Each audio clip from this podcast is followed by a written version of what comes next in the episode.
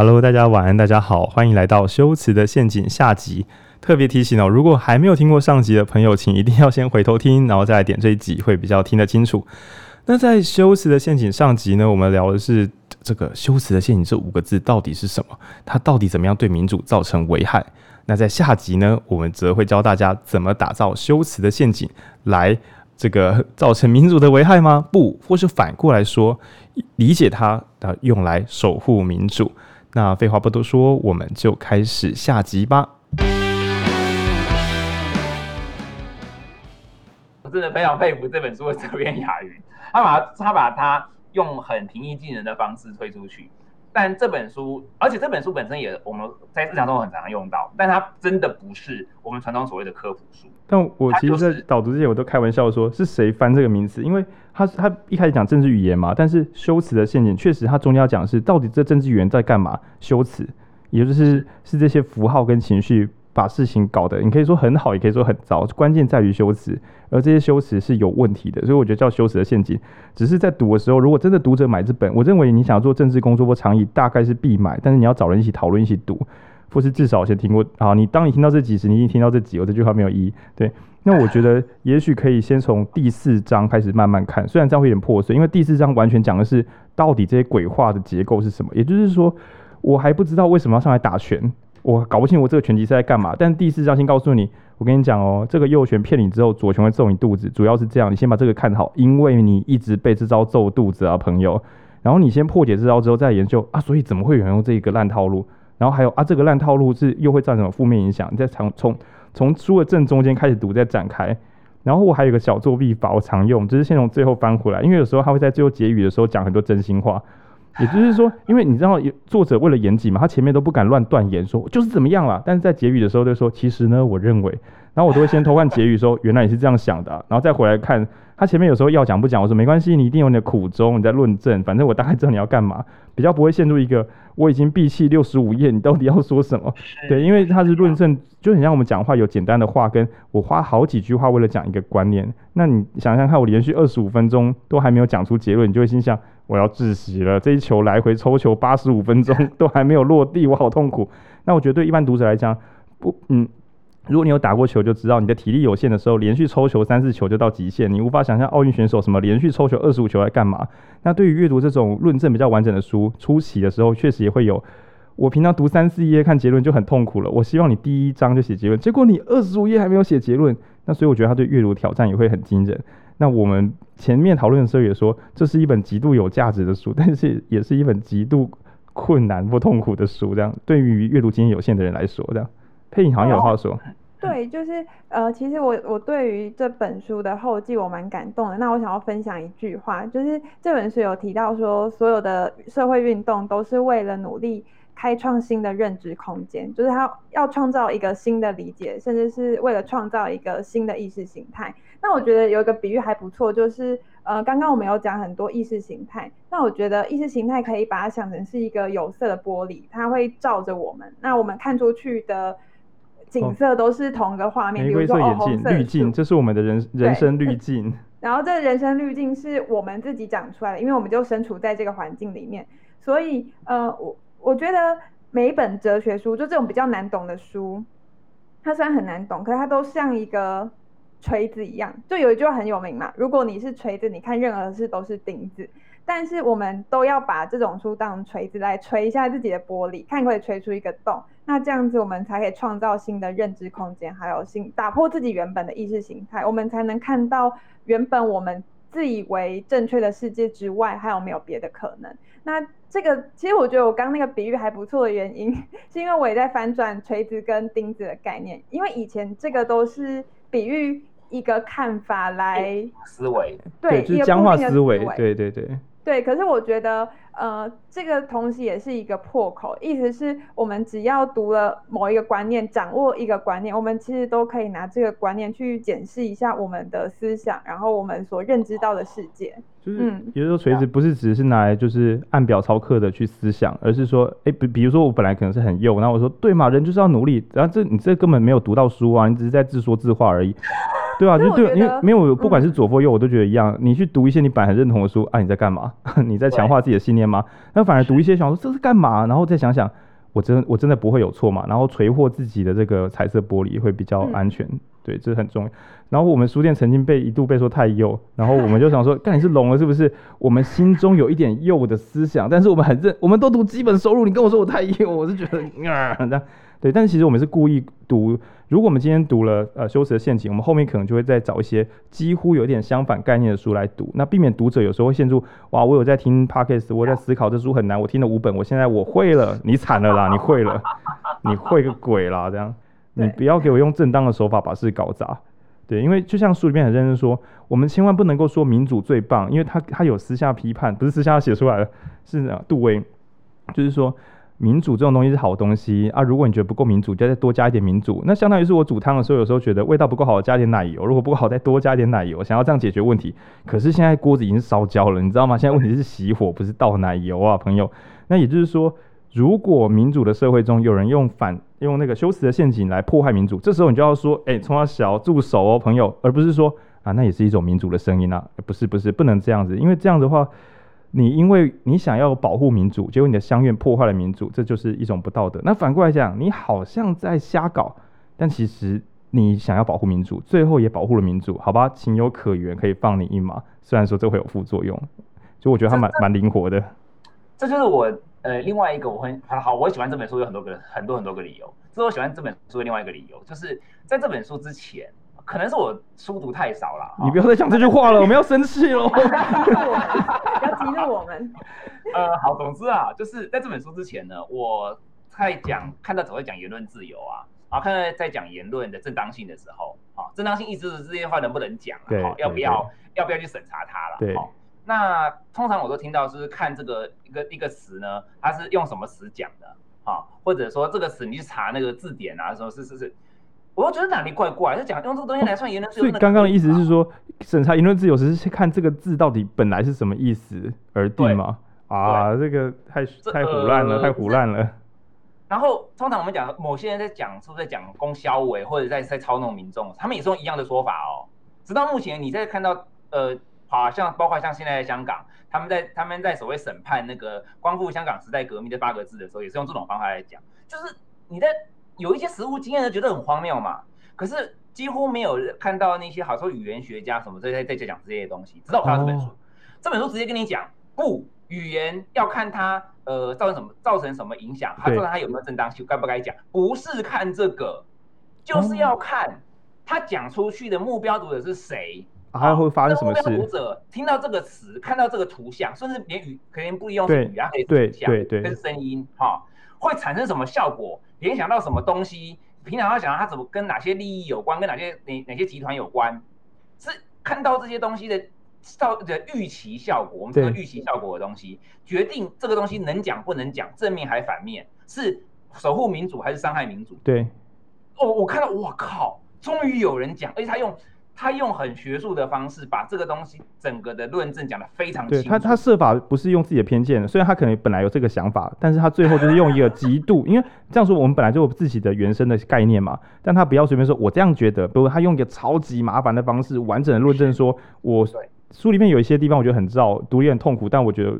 OK 的，就是说，即使我这个举例有错误，但我告诉你，我思考框架没有错，你一定要相信我这这一套，因为大家都在乱搞，不能让这些乱搞会发生。然后，我现在这一瞬间，我才终于懂为什么大家会说这本跟女权有关，因为过往来讲，硬要讲黄色笑话或性骚扰，就会变落在那个边界，就是说那是你这么觉得，我没有这么这个意思。但从今之后，这本书可以重新定义，就是如果你这些无心之过，或者说，比如说你随便说女生，哎，你屁股很翘。然后说，啊，你怎么这样讲啊？这是事实啊，靠背，用你在靠背，你说是事实，但是这个语境让人不舒服啊。然后或者说我没有这个意思，我管你说的是不是事实，我管你有没有这个意思，你的语言正在伤害那些比较不方便发声的人，这就是罪，这就是错。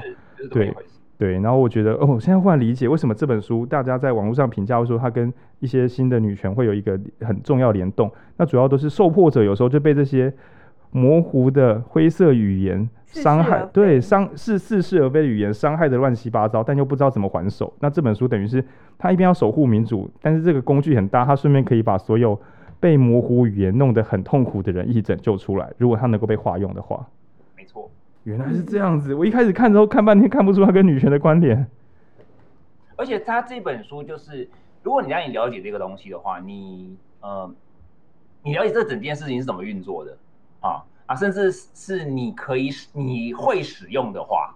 啊就是你会使用这种话术的话，要要带着良心吗？更不容易中话术哦。哎、欸，这又要讲到那个懂新闻了。对，懂这个话术会比较不容易中招。但我一开始我很害怕，因为我以前有个编辑在跟我聊天的时候，我跟他讲一个我的书的提案，我有 A B 提案，A 提案是我正在写的，然后我给他看我的 B 提案，他说：“浩宁，我觉得看得懂这个东西的人会是先读到书的人，而这一套会害到人。我觉得我们先不要想这件事情。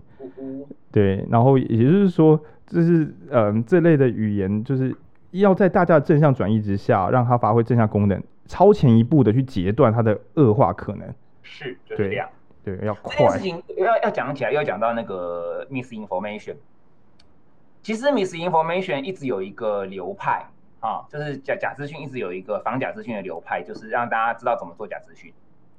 但是这个资、oh, 这个说法，这个流派一直在各国大多数的国家并没有成为主流的原因，就是因为跟跟刚刚浩宁听到的这个，到底是假资讯长得比较快，还是我们的疫苗？你你就是你打病毒，你打减毒病毒，是人们先死光，还是人们先生出免疫力？不是，我个人的哦，我先我先还原那个脉络好了。Oh. 通常听到的版本就是有人认为这样子会让大家变坏人，呃，我其实不这么认为。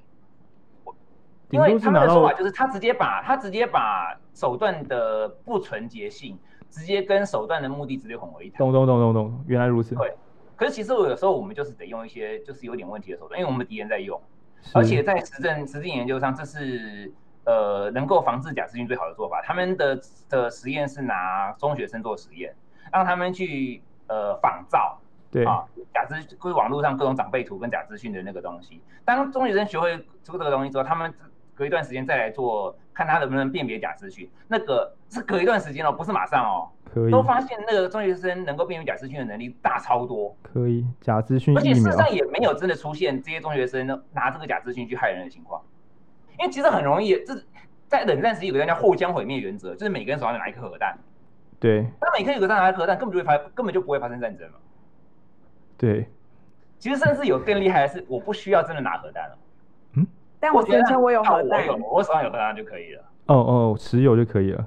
对，甚至所以意思，甚至在更下一步是，我手上也不需要真的核弹。但我宣称我有。对。但我想到，也许是学习，呃，要能够学会做精良的假资讯的能力，就是你要要进步的这么快，没那么简单。但是要理解它的机制的速度比较快。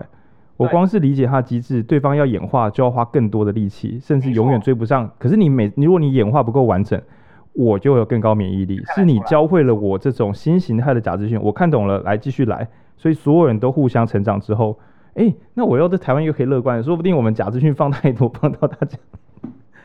但是可，但我确实觉得教大家假资讯的机制，直接教大家怎么制作，才会学得深。不然你只是看看，你以为你会了，但你还没有理解它的机制。不是只有看假新闻，这没有用，是看假新闻的原理。这本书，所以这本书里面也讲到，刚刚讲，例如像刚刚讲到这种 undermining propaganda，他也他没有直接讲鼓励说大家都去使用这种修辞的写。对对，没有，他没有这样做，对。但是他没有直接这样讲，他其实提他提了好几个不同的类类似的例，就是所谓的翻转概念，像刚刚讲说的印象派这种东西，或翻转概念。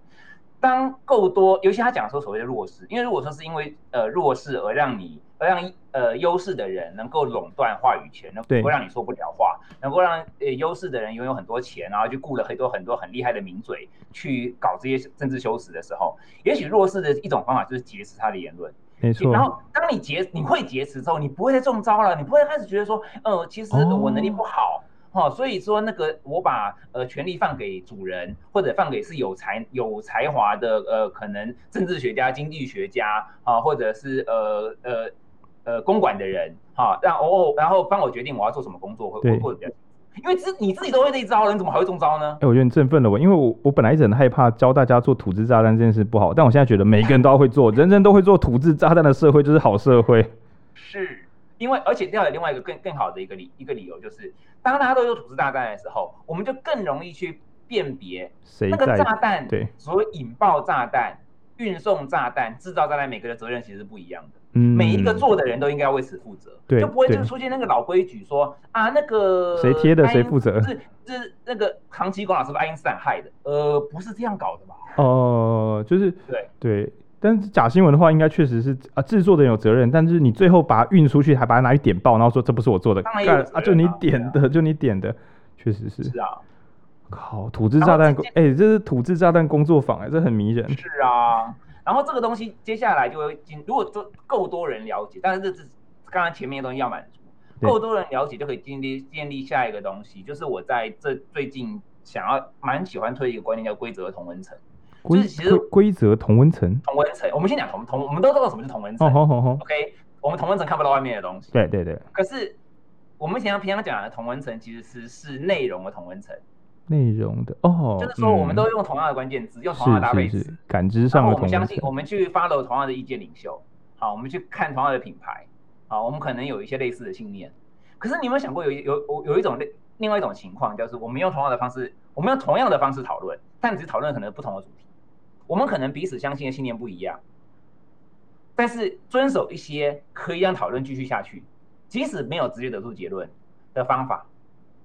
听起来像是软性辩论赛，就不是为了辩赢，但大家都有共同规则。比如说，辩论赛里面不能够说，哎、欸，我不需要你讲话，我不讲了，就没有这种事发生。那公民社会中能不能也是愿意遵守某一套规则的人，其实彼此超级看不顺眼，也是下来聊聊看。是，我以为民民选政府本来在那个候选人辩论的时候应该要这样，但好像连他们都做不好。对，第一个他们做不好，第二个东西就是因为大家大多数的人根本不知道怎么讨论事情，哦，也没办法区分人跟事之间的差别，对，所以自然而然能够拉到票的方法就是诉诸情绪啊，巴拉巴拉，这个我们都懂的。如果有赛评的话，就会说，哎，我就可以给他三张黄牌了，他可以下去了。就是这样，就是他羞耻的陷阱已经用两次，然后第三次人身攻击，不好意思哦，你被退选了，不好意思。对，当这也是一样，当我们够多够多知道规则的讨论规则，包括像。秋实的心灵讲到的，其实就是其中一种规则。嗯嗯嗯，啊，就是利用这种这种建语言的建造，建造错误的连接，就是他目前还不会被抓犯规了，他是新的犯规形态，然后还没有被写进大会手册。对，知道这个以后，好，我们以后有人提有有人犯了，我们提醒一下，全民黄牌。你也知道，我们就不要，我们就不要犯，对犯下一次，这样子就可以慢慢的减少它的出现频率，这是第一种情况。那、嗯、我们还我们还有很多很多其他的规则。就是例如可能包括说，你可能人跟事是不是要分开，或者说呃，假设说有。有人已经坐在精华区整理好了一些东西，你是不是先去排一下文？哦，而不是永远永远的让让用那种呃阻挠议事的方式，让整个议事弄不下去，诸如此类，可能有有一些其他的规则。是。那这些当我们知道，因为其实大家应该都有一些印象，就是我们在某些群组讨论，就是会讨论比较顺。现在有没有群组讨论就是比较不顺？对对对对。而且我说的顺，不是指说大家都同一个意见，对，可能就是可以比较有建设性的知道这件事要怎么解决。对。但是有些你看，有时候跑出一些人的时候，我们就讨论不下去，对不对？你现在可以去去归纳一下，到底问题出在哪里？你会发现，其实大部分都是讨论规则的问题。所以，其实我们当我们没办法去呃让，因为因为社群媒体关系，但我们没办法让自己看到所有的意见的时候，也许有另外一种说法，就是我们好好的去谨守规则，是是，是，然后把这个规，然后把这个规则呃慢慢的推广，跟越来越多人拉进来。这样起起码在这个我们能够拥有的圈圈，我们能够遇到的圈圈里面，呃，我们讨论的时候不会吵得太严重。对，至少是吵架是吵到我心里不会不爽的那个程度。因为跟本来的语言讨论有点像是斗殴，我觉得大家随便往死里打。但现在有点像说，OK，大家这个规则怎么样？什么情况之下可以打？什么时候不能打？那大家都同意，那你们可以来证明你们这边是对的。那至少双方的支持者都会进来看啊，也可以看懂这一切。是，然后我要我要讲一下，其实最古早在启蒙时代讲的言论自由。像大家很爱引的那个伏尔泰，好，守护，这、oh, oh, oh. 我讨厌你，但是我守护你说话的这个权利这件事情，对，守护你的假新闻。其实他比较接近于预设这个情况。如果你考虑到当时每个人的拥有的知识的环境，因为讲这些话都是贵族跟跟中产阶级啦。哦、oh,，所以他这句话要守护的是弱势人的言论自由，不是不是干不是干话人的。他，他，他守护的事情是守规则的人言论自由。哦、oh,，嗯嗯。就是他讲这句话的前提是因为大家都有在用一样的议事规则，就没有人在那边出奥博，所以他可以守护你。对，然后包括你说像密友、密友论自由，你知道密友那个时代，就是如果今天有人在乱讲话的时候，我是直接在在言那个报纸上干爆他，哎，然后被干爆的人，我跟他讲的太愚蠢的话，就是大家会不会会被大家 diss？然后嗯，这好像还是不要跟这个人合作好，因为这个人太蠢了。对，或这个人讲话失言了，造成公关危机了，我们还是不要跟这个人讲。你当时是这个样子，现在哪有啊？现在你讲话有了，偶偶尔偶尔还是有啦。嗯，对，偶尔还是有。你看小小小 S 小 S 就随便随便便讲公关公司讲一讲就就没有了。是是是。当这现在造成的规则已经越来越消失，然后变成言论自由才才造成才才造成问题。其实言论自由本身能够产生，就是让真理越辩越明。它其实就是在一个没有人出奥博的情况之下所所产生。懂懂懂，就是大家都把它虚极化说，说只要是说话就要保护，但是原本的脉络就是守规则的人，我们一定要让他可以讲话。是，对。然后这边讲的规则就是不要干扰别人讲话。对，然后不要曲解别人的意思，然后尽量讲话诚实，诸如此类的。哦，讲自己要讲的就好了，不要偷弄人。对。然后你知道这这这讲到最好玩，虽然有点，这最后又有点那个那个掉书袋。其实讲到这这就是哈伯马斯。哈伯马斯说的那个理想的公共言论，就是这个意思。哦，就是刚刚那个意思，我懂了。对，你把这个东西推到极致，就是理想的公共言论。嗯嗯嗯。对。好，那我我我刚刚。一来是设备很稳定，二来是我很想听，我就快乐。本来说是录一个半小时，让我抱着放松的心，就是放给他 delay。我现在觉得心情蛮好的。然后，哦 Yeah.、呃，我们本来是准备问题，现在到第四嘛？哎、欸，其实都差不多。对啊，也是啦，我们根本踩过，因为我们本来第五题问的是说宣传啊，除了政治领域之外，会不会对其他地方也有用？那我个人持相反立场。我认为是人们在生活跟文化中已经先习惯了奥博，也默许奥博，才会在正式场合做这些白目事。就是平常小时候，比如说捏小孩的脸，然后小孩哭的时候，我没有这个意思啦。长大之后，你看到政治人物讲白目话，然后就选民说他不是那个意思啦。看，就你们这些白目人，所以我反而觉得是由外而内，政治只是最后的决战空间而已。这是我我自己。这本书也是这么认为啊，他其实就是先。所以他才要从从最最底层的、啊、不平等，对对对对去讲，然后包括说语言是怎么造成的。他说语言的意义连接来自于生活中反反复的使用诸如此类的。嗯，对，就是这样。未完全同意，就是其实是刚好反过来，应该是大家练好了，然后来政治场合使用。然后最后我们第第六个准备的问题是，修辞的陷阱认为每一个个体啊，很难以用一种方式就免疫所有的意识形态，那只能够缓慢沟通。那除了慢慢的跟大家沟通之外，有什么其他解法？那我觉得刚刚佩颖讲的，设法拿出你的哲学小铁锤，或是拿出你的这个高，就是知识小铁锤来锤锤看自己的这个彩色玻璃是不是可以打碎。也就是说，我们的世界有没有可能不是完全真实的？别人又在想什么呢？对，因为我觉得缓慢沟通是这样，就是说我每次一定要找一个人吵架，我才可以理解他。哦，这真的是旷日费时。对啊，那我觉得书中有偷偷讲一个解法，就是你。我们都可以做 mindset，比如说我是一个台独分子，或者我是一个这个中共同路人。哎，等下好像不会有人这样宣告了，但是也许你可以宣告说，我立志要成为一个开放的人。我不一定可以同意所有人的话，但我一定拼命搞懂他干嘛这样想。从今之后，我不会在社群上发文说怎么会有人这样想。就我不再用怎么会有人是这样子呢？我自己问我自己，他为什么会这样想呢？是对，那这个也许可以就是以一当百的去解除掉所有你对他人的不适应。不管你觉得他比你聪明，说哇他怎么能想到这个，或是你看不起他，你从今之后都想在他的世界中这是他的真理，这个真理从何而来？我必须先这样理解他，我才有可能跟他沟通。对，那我我是觉得这个听起来有点良善，因为有个前提，我们的资源内在资源要够。不只是财富，包含心智状态。我如果每天加班加的要死，然后我又看到一些就是有钱人讲话，我难免就会仇富了起来。所以，嗯，我认为如果大家自己的个人状态没有很有余裕的话，也不用苛责自己成为一个公正的人，因为社会正对你不公正，你为什么要这么拼命呢？我觉得这太夸张喽。对，但反之，如果你还算蛮喜欢自己的世界，你喜欢自己的人生的话，你遇到奇形怪状的人不公不义的事，你认为的不公不义的事的时候。稍微喘一口气，然后想一下对方在干嘛呢？对，就是我用这本书的这个极限温柔版本啊，就是连要求自己正确，说不定都是不必要的事，因为社会的不平等是现在的你要负担这件事情太过沉重了。那我这个担心也是来自于我身边有很多非常优秀又善良的年轻朋友，我都觉得他们在很差的物质条件中，用社会犯的错来苛责自己。然后我觉得这是不应该的事情，就是你上班上的要死了，然后又说啊，我回家读不懂修辞的陷阱，我不是个好公共知识分子。朋友啊，先把自己顾好啊，就是不要累，不要累坏了。对，民主还要走很长远的道路。那我我觉得从这本书得到启发，真的是非常多层次，导致我在准备的时候写到四张 A 四纸，然后想说，等一下我到底我人在哪里？因为如果是要讲即战力的话，我觉得就是修辞那一章，就是怎么放垃圾话，然后还有它有一个核心词叫做核心语言跟非核心语言。嗯，那核心语言比如说你是个总统，那非核心语言比如说你是个没有生小孩的总统。哦哦哦，刚刚那个形容词是什么意思呢？那于是它分成两个地方，一个叫符号，比如说没生小孩。那就像我们在行前讨论的时候都开的玩笑，就是八旗的朋友听到先冷静哦，我这是玩笑。A 版本叫做他们是读八旗文化的书的那种人，然后 B 版本叫做哦，他们就是读八旗文化书的那些人啦。这个句子根本一模一样，仅仅因为语气的不同导致不同的结果。所以一个是符号，比如说巴西文化的书，这到底是什么意思？它它有符号，比如说是很困难的，或者说很有知识性的，或是愿意追求真理的，到底是什么意思呢？对，然后第二种是情绪，你是轻佻还是尊敬还是敬畏？那光是符号以及情绪就会大幅干扰我们对于真相的判断。即使最后说没有诶，其实他没有读过，结果人们根本不在意他有没有读过八旗文化的书，人们留下一个潜意识，他就是某一种人。对，那我觉得这还是修辞陷阱第四章集战力教大家制作垃圾话，让对方很困扰。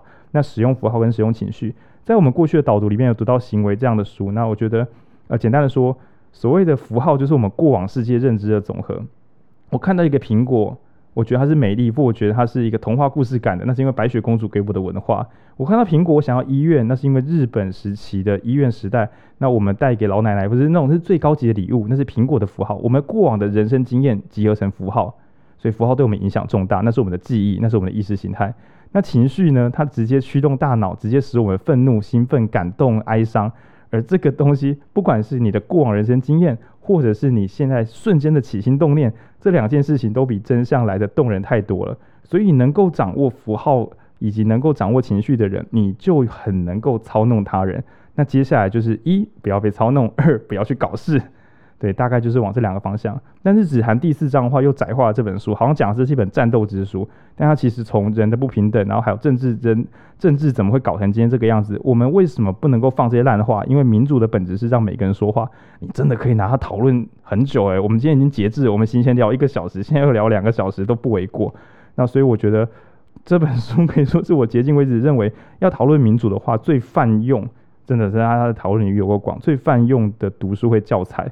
我我因为我书读的应该是更少，我认为没有之一，因为它适用性非常广，而且很基础。因为这本书其实回推的话，跟刚刚讲的不正义其实有极为巨大的关联。那我们今天出来弄什么政治民主，然后公民运动，不就是为了处理不正义吗？那不正义已经渗透到只剩下糟糕的语言把我们的事搞糟。那也许把这件事情搞懂，我们就可以防毒，然后还可以去解读。那。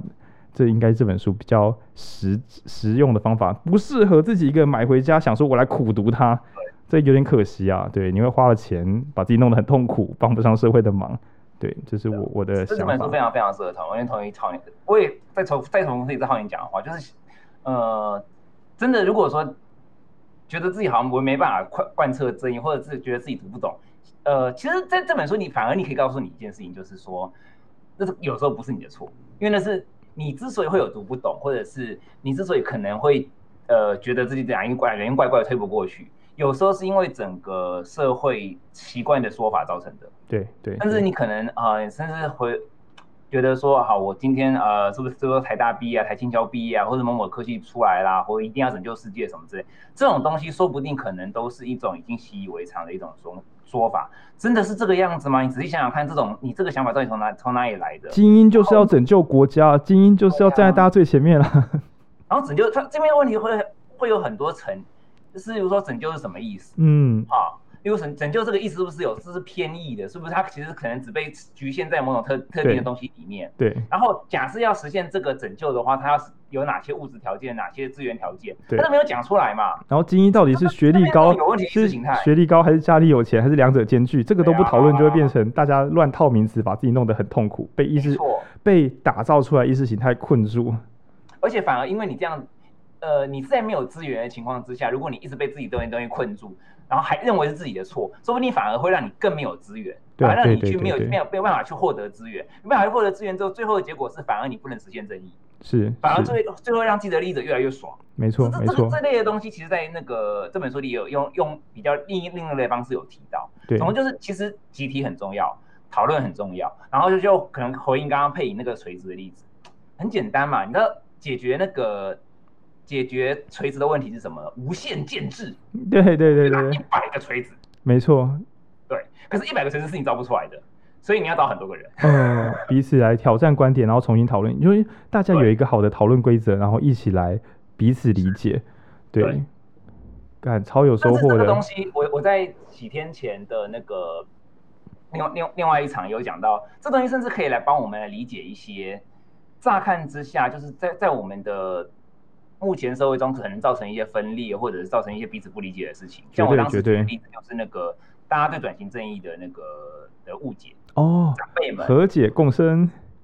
呃，对，看看是谁讲的啦，看谁讲的。那 第一个看谁讲的，然后然后很多呃比较年轻一辈的，好，包括我本人，在可能不久之前，好，可能一两年前，对于这些长辈的这种奇怪的说法的感觉，第一个就是说，为什么他们没有同理心？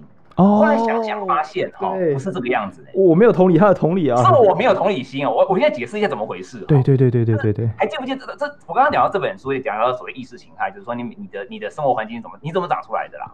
啊，然后你从从小到大是过在怎么样的生活世界里面？我们来我们来还原一下长辈过在怎么样的世界。对。我要先讲一下，有一个东西大家可能忘记，就是转型正义其实是一九八零到一九九零才出现的词。对对对对对。以前是没有转型正义这个词的。对，以前的以前大家讲说有人破坏别人，或者讲说你奴隶，啊，你慰安妇，啊，这个大家听得懂。对。可是没有转型正义这件事情，于是产生了一个奇怪的现象，就是说大家听到好奴隶的时候，就认为说是奴隶主一定是邪恶的，对，是把邪恶那个 attribute 就是附着到那个奴隶主身上，就变成是人的问题，不是一个那个。呃，经济制度或者政治制度的问题，对，慰安妇就说是一个军事侵略的问题，是。可是其实它可能是一个，就是它是一个分配分配的问题，统治的问题，它会有一些因为造成的分配，然后造成的不正义，嗯，所以就有后来就有人发明一个词叫转型正义，是。这个概念，是，就说啊，如果以前有不正义的话，那要想办法要能够不同的族群真正能够和解共生，是，所以需要能够把不正义指出来，然后做弥合，是，可是。请注意哦，长辈是没有这个概念的，因为他们当“整形正义”这个词，更不要说是引进台湾，在创造的时候，他们已经成人了。嗯嗯。然后请问一下，我们到底有谁啦？好，是成人之后会去学社会经济、政治概念的啦？很，除非发生大型社运嘛，除非发生三一八，除非发生华尔街嘛。对对对对对。新的意识形态出来了，对，对，是因为说出现超大型争议，就已经把快要把社会分裂了，我们才去学嘛。对，平常我们根本就不会去学，凭我们赚钱啊，赚钱才是赚钱才是王道。我这句话不是反讽，我是这个意思。没错，最基本的民生来讲，不会看啊。长辈也是这样啊，他就这样一直活到四十岁、五十岁，他从头到尾没有转型正义的概念。对，请问他怎么会正确认识转型正义呢？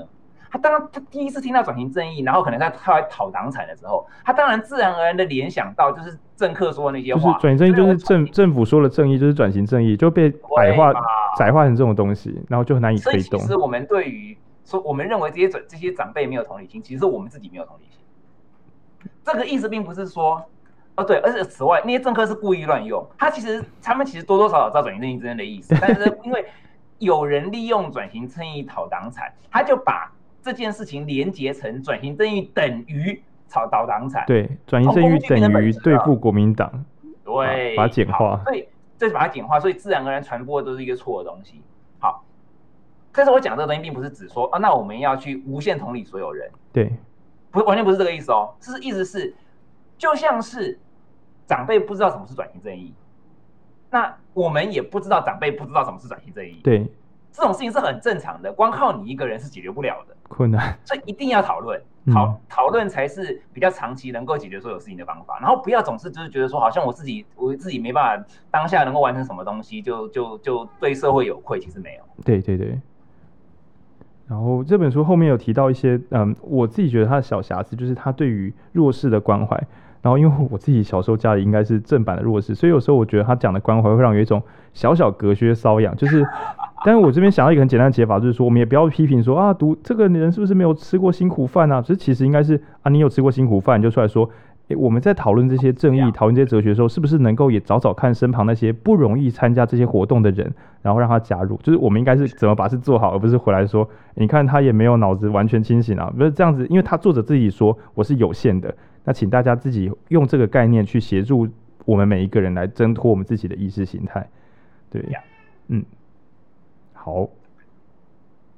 嘿，你是不是想结语？但是你关到静音喇叭。对，我说刚刚浩宁那段蛮像结语的，害我一时之间不晓得怎么接，而且我刚刚麦克风被关掉，被自己关掉。好，嗯嗯，等一下我们这个这个镜头四个人有一个人要不要做个结语吗？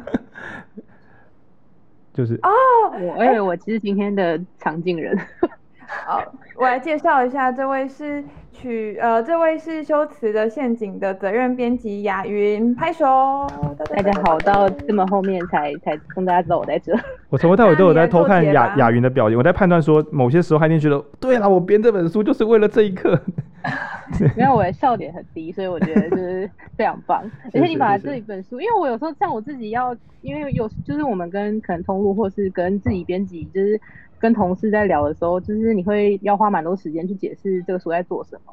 那我就觉得，我就其实没有那么容易用，就是不就是用我自己的话把这个书的东西讲出来。但我觉得你把你把这个书的话用，真的是一般人都可以听得懂的的概念，全部把它讲出来。我觉得这其实又在证实了这个书其实它真的是很能够在日常中，因为它跟你的生跟你的生活真的太太相关了。所以就是你真的看了一些东西，你如果办法就像。可以用一些比较简单的语言去解释的话，是真的，是真的非常有帮助的一个书。我现在看这个，就是我觉得，我觉得我现在看什么东西都都有点问题。就 因为我觉得这本书确实是高技术，嗯，它的内容是它是高知识密度，但是还需要高技术才能解析。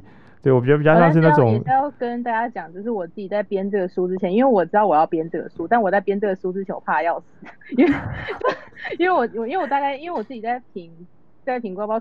我都觉得哇，这书超棒，但这个书超难呢，怎么办？然后想说，因为我自己也看不懂啊，我啊，我又要写文案，然后又要写这些，就是就是你知道，就是要尽量让这个书推出去的话，就是要写的简单一点。哇，我自己都看不懂，后我要怎么办？那后来你怎么办？其实我是看了很多次，然后也因为有为人在，就是他也帮我，就是算是解决了我蛮多的，就是问题跟疑惑。加上他译的真的非非常好，就是也是就是我改稿的时候，实在是不太需要再。就是可能需要很长再回去看原文到底是什么，就是到底他到底要讲什么，就不太会有这个过程的话，其实就是融会贯通的速度就比较快啦。那我，我想，其实我是觉得一直讨论是是很重要的。我想问一个技术型的问题，因为虽然现在疫情还不太方便，嗯、就是如果巴西像这种难度的书，有机会做成，比如说我们做成联名型的工作坊，就是专门为了。理解某个技术，然后就是可能变成你猜一个工作坊哦，但是这个八百块里面就包含一本书，然后跟一个上午的讨论，是可以做这种嗯非典型促销吗？因为就等于是，因为我不太确定说，像我们这些跟出版社本来没有这么紧密关联的人，如果自己拿书来做这种技术型工作坊，会不会导致出版社觉得不是这本书不是跟你这样玩的？我觉得其实还蛮开放的，因为其实现在大家也在想，就是尤其是现在书的。书这么多内容中，虽然说就是可能这几年因为疫情关系出书量有下降，嗯，可是现在你目前还是可以很明确的看到，就是你每个月都有这么多的新书，那每个人都在抢说啊，我的书要怎样可以抢过别人？可是其实真的不是只有一个方法可以做这件事情，所以我们其实也蛮常在想到底有哪些方法可以做。我觉得其实是蛮可能性是蛮高的，只是要有人愿意做啦。但我们家就是总编，基本上就是他就是常，就是他他自己还蛮常做很多，就是各式各样的新的尝试。可是他常常就跟我们就是可能比较年轻的，就是编辑就说，就是你们就是要自己就是你们要去发展就是各种东西，就是以后就是我们你们会的东西我们不一定会，所以你们要赶快去找那些东西在哪。我就吼吼，那就是一个非常就是各种重责大任都丢给年轻人，但但是也是没关系，我也是会我也是会丢给配音一些我觉得很麻烦的事情，像主持吗？对对，没有，像是像是找八旗文化来一起合作，因为我自己的公关能力没有真的很好，我跟别人外界联络时我都有点紧张，我就是闷着头录自己节目很开心，但叫我跟别人联络说，哎、欸，我觉得我录了不错，你要不要跟我合作？这句话我自己讲不出来的，对啊。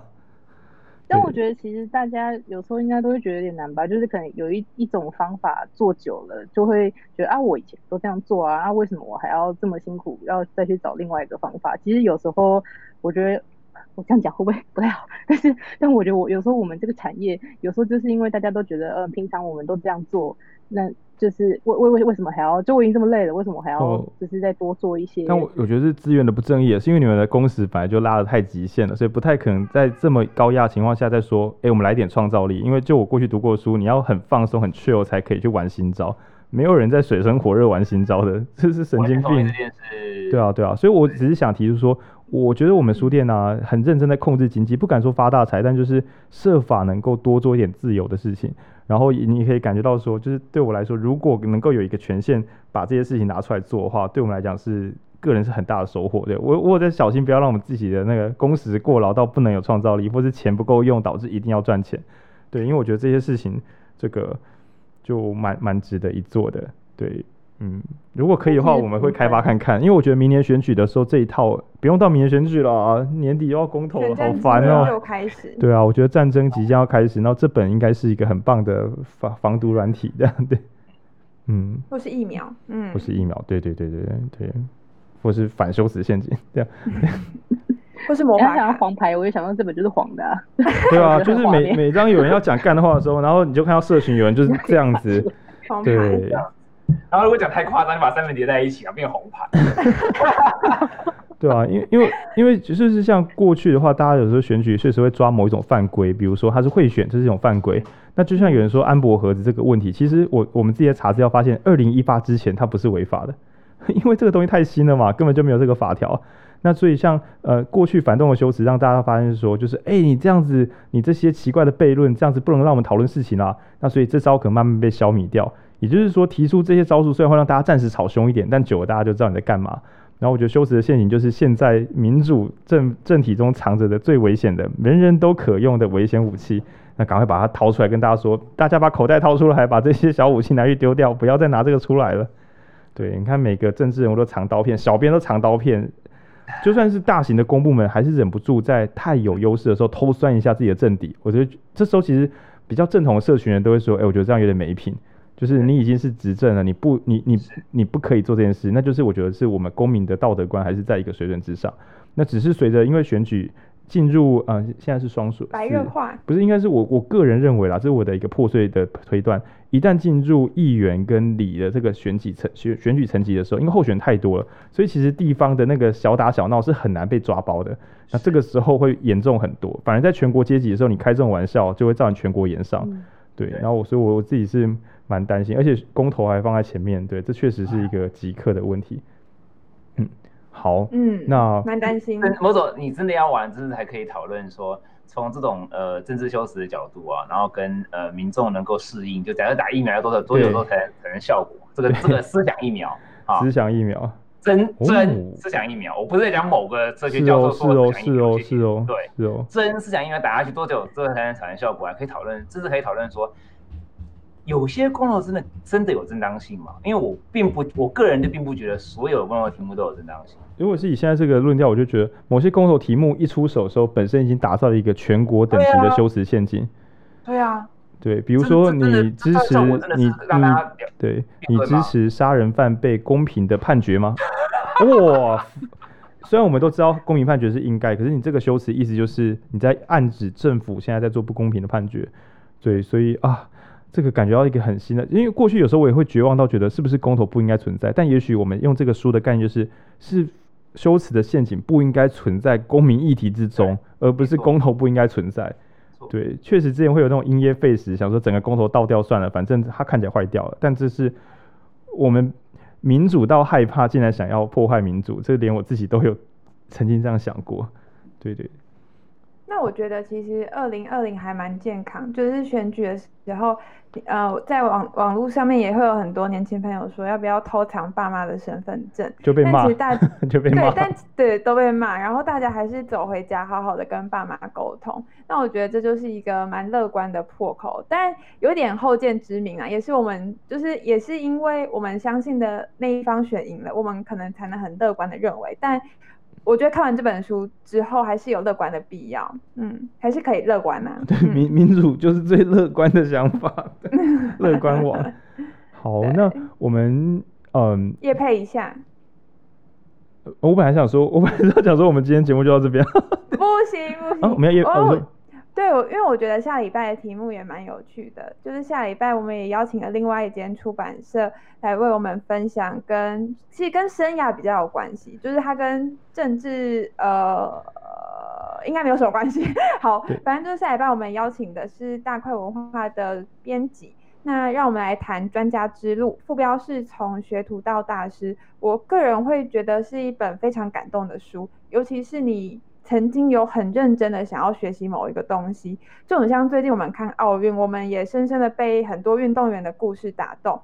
虽然我们不一定都能成为奥运的国手，或者不一定都可以站上，就是不不一定可以成为这样子的运动员，但这本书想要告诉我们的是，只要我们对于我们有热情的事情努力，我们就是一个专家。那他在讨论的是，你成为从学徒到专家，你会走过哪一些历程？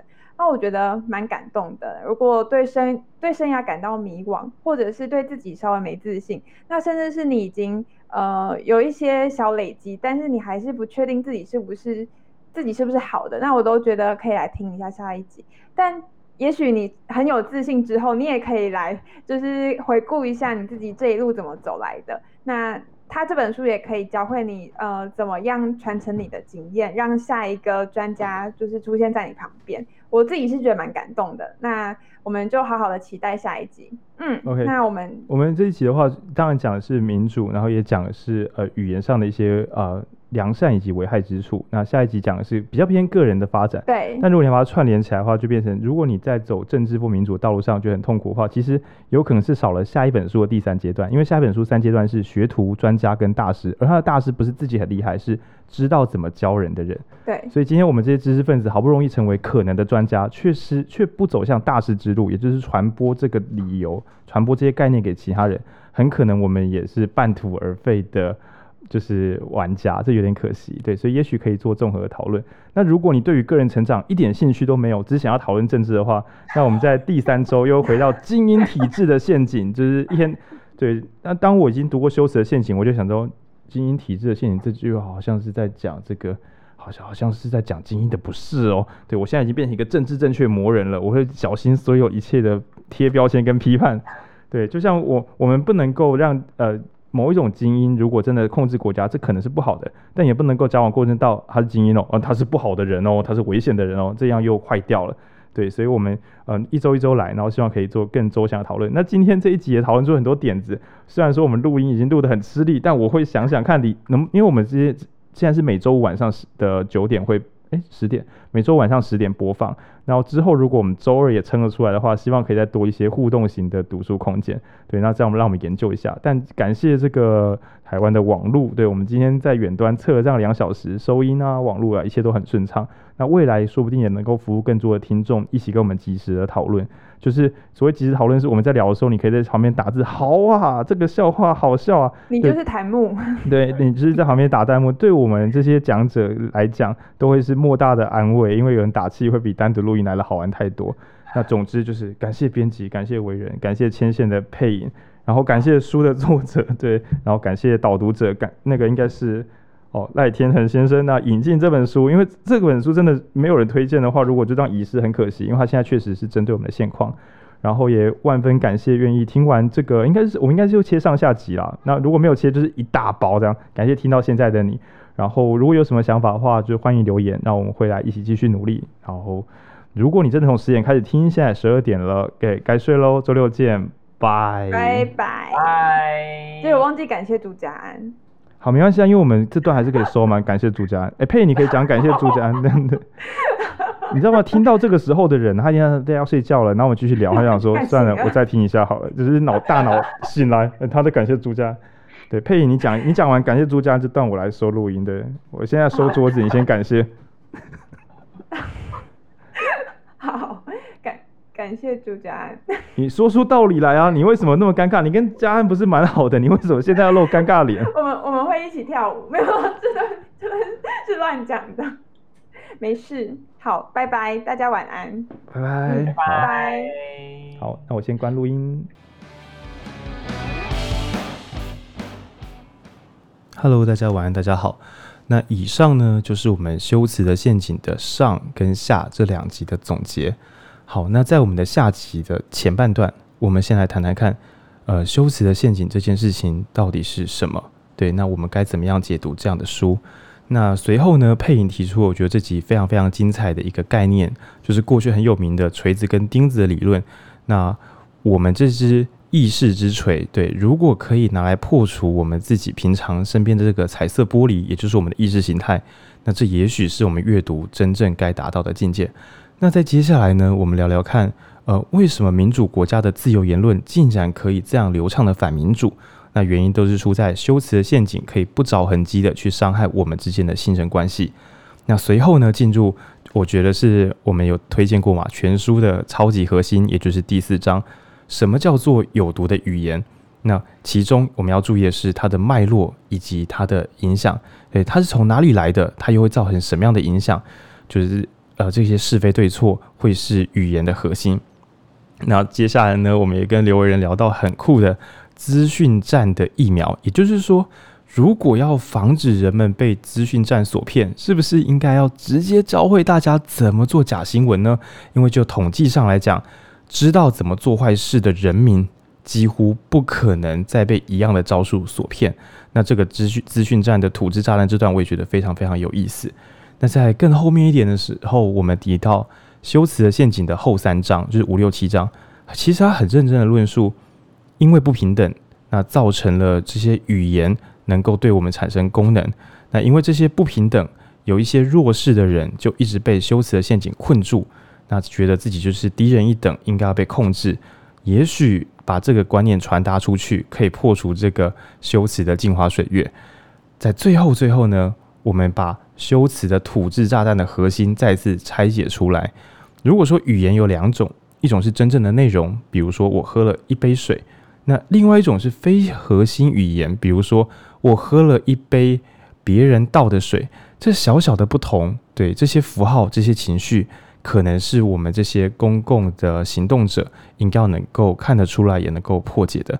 那在最后呢，我们也就是发自内心的再反省一次：过去我们常说什么？为什么有些公民都没有同理心？但也许更进步的知识分子可以再多思考一点：我们如何理解他人的没有同理心？那这样子可能更能够促进民主的沟通。虽然说这不容易，而且大家应该会蛮累的。但如果有余力的话，或许可以考虑看看，去操作这件更困难的、更有价值的事。